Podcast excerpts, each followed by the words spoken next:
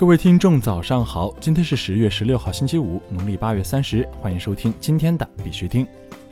截止到昨天下午十八点，全球数字货币市场总市值为四千三百零二亿美元，二十四小时成交量为六百七十八亿美元。比特币报一万一千三百六十美元，较前一天跌幅为百分之零点六六；以太坊报三百七十六美元，较前一天跌幅为百分之一点五六。昨天的恐慌与贪婪指数为五十六，前天为五十三，等级为贪婪。每日行情分析由青龙社区提供。想了解更多币圈行情资讯和交易策略，请联系青龙小助手 QLBTC 二零二零。那么接下来呢，就有请青龙社区的白虎老师为我们带来今天的每日行情分析。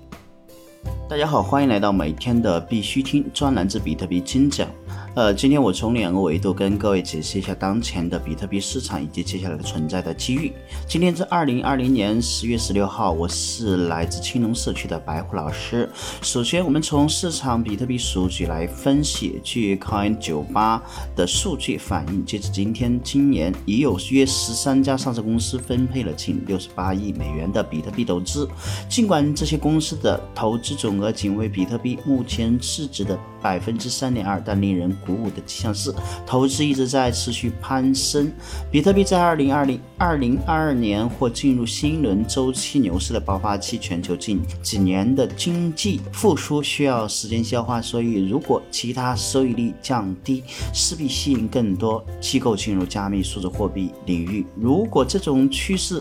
继续下去，更多机构规模的投资者进入加密数字货币领域，比特币价格可能会迅速的上涨。第二，盘面分析，比特币。近期一直延续着震荡啊，昨日也是再次反弹回落，多头蓄势期再次拉升，会有下蹲的过程。近两日交易思路很清晰，比特币四小时布林带已完成修复并走平，在突破行情没有到来之前，请延续盘面布林上中下轨道进行交易，密切留意近期变盘的信号。关注成交量，缩量下跌不追，放量上涨可介入。日交易日内交易关注下方重要支撑，第一幺幺四二零，第二幺幺五六零啊，这是主力，第一主力跟第二主力支撑幺幺二六零幺幺幺八零，只要幺幺幺八零不破位，那么整体的反弹。总体格局依旧没有发生改变。好了，今天的必须听就到此为止，感谢各位的持续收听，也同时祝各位投资愉快。好，感谢白虎老师为我们带来的每日行情分析。在这里呢，必须听还是要提醒各位，投资有风险，入市需谨慎。相关资讯呢，不为投资理财做建议。以下是新闻播报。今日头条：朱家明表示，需要看到区块链和数字转型代表的社会变化。十月十五号，华山论剑二零二零网络安全大会于西安召开。在区块链安全与应用创新分论坛上，数字资产研究院院长朱家明演讲表示，把区块链置于华山论剑的历史情节，对区块链行业有很大的启发意义。华山论剑集结了当时的地缘政治参与者，而参与者代表着社会参与的各阶层，共同寻求一个真经。今天讨论的区块链有非常多的背景因素。我们需要看到区块链和数字转型代表的社会变化及数字化技术向民众转移的需求。江湖就是历史，历史就是江湖。区块链的每个圈子都是江湖，江湖有各自发展的体系。华山论剑就是江湖文化在特定历史条件下的展现。在科技主导经济的时代，我们需要更强的历史感。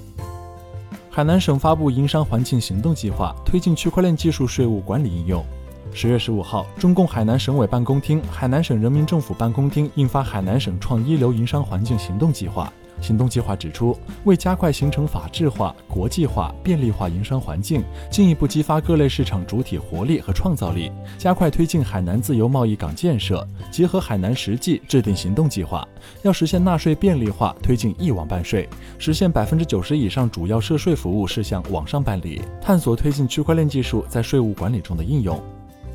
四川成都发展社区发展治理促进条例运用区块链等技术促进社区智慧治理。十月十四号，四川省第十三届人民代表大会常务委员会已通过《成都市社区发展治理促进条例》，并正式公布条例自二零二零年十二月一日起实行。成都市社区发展治理促进条例中第二十四条指出，本市应当运用物联网、大数据、云计算、人工智能、区块链等现代信息技术，构建信息互通、资源共享的社区智慧服务、智慧安防、智慧治理场景，提高社区服务管理智能化水平，促进社区智慧治理。中原海运董事王海明表示，信息流的区块链化将对全球贸易支付体系产生巨大影响。据新浪财经消息。十月十五号，由蚂蚁链、罗汉堂、新浪财经联合出品的《寻找区块链力量》系列节目如期开播。中国远洋海运集团有限公司董事王海明表示：“物流的背后是信息流，信息流的背后是全球跨境贸易的支付体系。物流、信息流、资金流构成了完整的全球贸易体系的供应链。如果能把信息流区块链化，对于航运企业来说，将更好地实现货物的可视化追踪和运输的可靠性。对于全球贸易的支付体系，会产生新的深远的。”巨大影响。开放原子开源基金会区块链工作组正式成立。十月十五号，开放原子开源基金会区块链工作组成立大会在深圳国际开源谷举行。会上，开放原子开源基金会区块链工作组正式宣布成立。开放原子开源基金会理事长杨涛表示，开源在区块链的发展历程中发挥着非常重要的作用。如果没有开源，那么区块链可能像其他很多技术一样，虽然发展的红红火火，但不一定能够形成完整的生态。区块链工作组的成立是在商业大环境之下，通过开源的方式，让大家在区块链技术研发和商业应用上达成共识，真正实现区块链技术的商业闭环。灰度 CEO 表示，灰度以太坊信托持有流量中 ETH 总量的百分之二。十月十五号，灰度首席执行官 Barry 在推特上表示，虽然大家都在关注我们的比特币积累，但灰度以太坊信托现在持有流通中所有 ETH 的百分之二以上。国际新闻：富士通、JBC 和瑞穗银行测试数字身份互操作性。据 Event News Asia 消息，十月十五号，富士通、日本最大的信用卡发行商 JBC 和瑞穗银行共同测试一种系统。该系统基于富士通的区块链解决方案，即自主权和分布式数字身份交换技术，可以实现涉及公司和行业之间关于敏感用户 ID 信息的安全交易。JBC 和富士通自二零一九年以来一直在进行数字身份联合研究项目。美国 SEC 委员表示，加密行业有必要认真对待美国 AML 和 KYC 法规。据 Cointelegraph 消息，美国证券交易委员会委员 Hester 在接受采访时表示，美国司法部和美国商品期货交易委员会对 BitMax 提出的最新指控，引发了加密行业对美国反洗钱和了解您的客户法规的关注，向加密行业传达了当有产品和服务涉及到美国用户时，需要强制执行美国法律的信息。韩国区块链协会敦促政府推迟对加密征税的计划。据 Crypto News 消息，韩国区块链协会敦促韩国政府推迟从2021年十月开始对加密交易利润征税的计划，称基础设施似乎不太能够及时到位。KBA 建议将该税收计划推迟到2023年一月。届时，与股票和证券转让有关的一套新的资本获利所得税规定即将生效。